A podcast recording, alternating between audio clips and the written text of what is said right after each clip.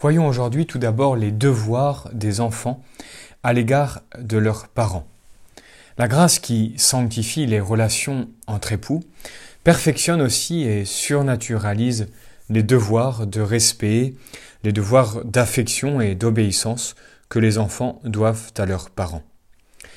Elle nous montre dans nos parents les représentants de Dieu et les représentants aussi de l'autorité de Dieu au sein de la famille. En effet, c'est à eux, après lui, après le bon Dieu, que nous devons la vie, la conservation et la bonne direction de notre vie sur terre. Aussi, notre respect pour eux va jusqu'à la vénération. Hein, c'est le quatrième commandement. Tu honoreras ton père et ta mère. Nous admirons en eux une participation à la paternité divine, comme le dit euh, Saint Paul. Cette paternité divine de qui toute paternité au ciel et sur la terre tire son nom. Nous admirons en eux aussi une participation à l'autorité même de Dieu, à ses perfections. Et c'est le bon Dieu lui-même que nous vénérons à travers nos parents. De plus, leur dévouement, leur bonté, leur sollicitude à notre égard nous apparaissent comme un, reflet de la providence et de la bonté divine. Et notre amour filial en devient plus pur et plus intense. Il va jusqu'au dévouement le plus absolu, si bien que nous nous sentons prêts à nous sacrifier pour eux et au besoin à donner notre vie pour sauver la leur. Nous leur prêtons donc toute l'assistance corporelle, mais aussi spirituelle, dont ils ont besoin selon euh, toute l'étendue de nos ressources.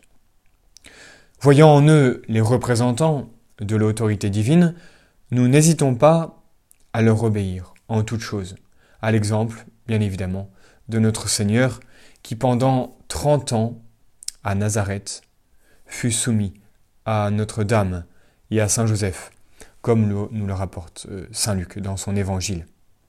Cette obéissance n'a d'autre limite que celle que Dieu a lui-même tracée.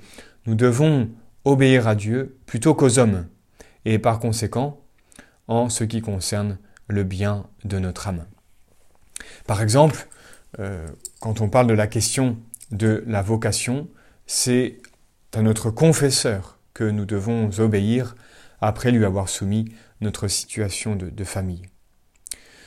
En cela donc, dans cette obéissance, nous imitons encore notre Seigneur qui, au moment où sa mère lui demande pourquoi il les a quittés, Jésus, l'enfant Jésus répond Ne savez-vous pas qu'il faut que je sois aux choses de mon Père? Ainsi, tous les droits et les devoirs respectifs se trouvent euh, sauvegardés. Voyons maintenant la sanctification des relations d'amitié. L'amitié peut être un moyen de sanctification ou alors un obstacle sérieux à la perfection, selon qu'elle est surnaturelle ou naturelle euh, et sensible. Nous parlerons donc euh, des vraies amitiés, des fausses amitiés, ainsi que des amitiés où il y a un mélange de surnaturel et de sensible. Voyons tout d'abord donc les vraies amitiés. L'amitié est une euh, communication mutuelle entre deux personnes, deux personnes qui ont un bien commun.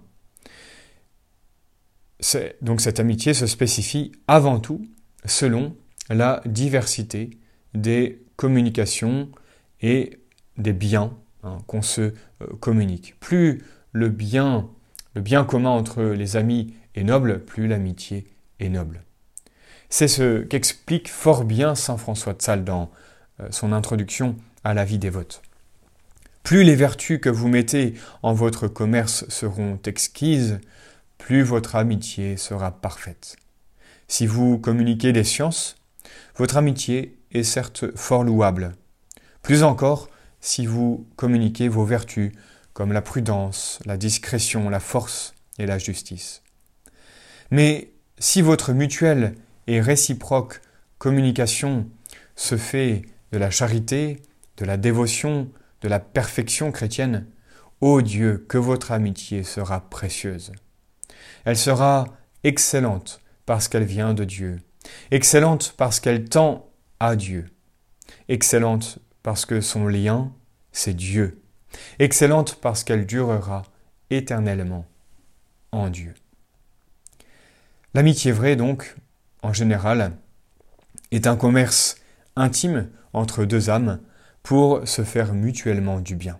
Elle peut demeurer simplement honnête si les biens qu'on se communique sont de l'ordre naturel.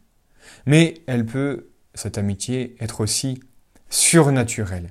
Et là, nous entrons dans un ordre bien supérieur. Cette amitié surnaturelle, c'est un commerce intime entre deux âmes qui s'aiment en Dieu et pour Dieu, en vue de s'entraider à perfectionner la, vie divine qu'elle possède. La gloire de Dieu en est la fin, le but, euh, et le progrès euh, spirituel en est le but immédiat. La fin première, c'est la gloire de Dieu. Le but immédiat est ce progrès spirituel de l'un et de l'autre. Et Jésus est le vrai trait d'union entre les deux amis. L'accordaire, le dominicain, résume ceci en quelques mots. Je ne puis plus aimer quelqu'un sans que l'âme se glisse derrière le cœur, et que Jésus-Christ soit de moitié entre nous. Que notre Seigneur, en fait, se trouve entre moi et mon ami. Aussi, cette amitié, au lieu d'être passionnée, absorbante et, euh, exclusive, euh, comme l'amitié sensible, eh bien, cette amitié surnaturelle se caractérise par un certain calme, une retenue, une confiance mutuelle. C'est une affection calme, précisément, parce qu'elle est basée sur l'amour de Dieu et participe à sa vertu. C'est une affection constante qui va en croissant, à l'inverse d'ailleurs de l'amour passionné qui tend à s'affaiblir avec le temps.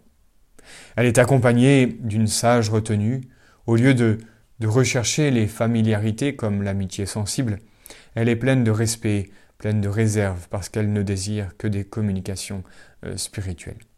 Cette réserve n'empêche pas la confiance, parce qu'on s'estime mutuellement et qu'on voit dans la personne aimée un reflet des perfections divines. On éprouve pour elle une confiance très grande qui du reste est réciproque. Sinon, ce ne serait pas de l'amitié. Et cette confiance réciproque euh, amène des communications intimes, puisqu'on aspire à communier aux qualités surnaturelles de, son ami. Et ne croyons pas que ces amitiés soient rares. Il est évident qu'une telle amitié offre de grands avantages. La Sainte Écriture la loue fréquemment. Euh, écoutons le livre de l'Ecclésiastique au chapitre 6. Un ami fidèle est une protection puissante. Celui qui le trouve a trouvé un trésor. Un ami fidèle est un remède de vie. Notre Seigneur nous en a donné l'exemple dans son amitié, bien sûr, avec Saint Jean, l'apôtre, et aussi euh, Saint Lazare. Voilà donc pour les bonnes amitiés, naturelles ou euh, surnaturelles. Nous verrons plus tard euh, les amitiés surnaturelles mélangées avec l'amitié plus sensible. Avant, parlons, disons quelques mots sur les fausses amitiés. Les fausses amitiés sont celles qui sont fondées sur euh, des qualités sensibles ou frivoles, en vue de jouir de la présence et des agréments de la personne aimée. C'est donc au fond une sorte d'égoïsme déguisé, euh, puisqu'on aime quelqu'un à cause du plaisir qu'on trouve en sa compagnie.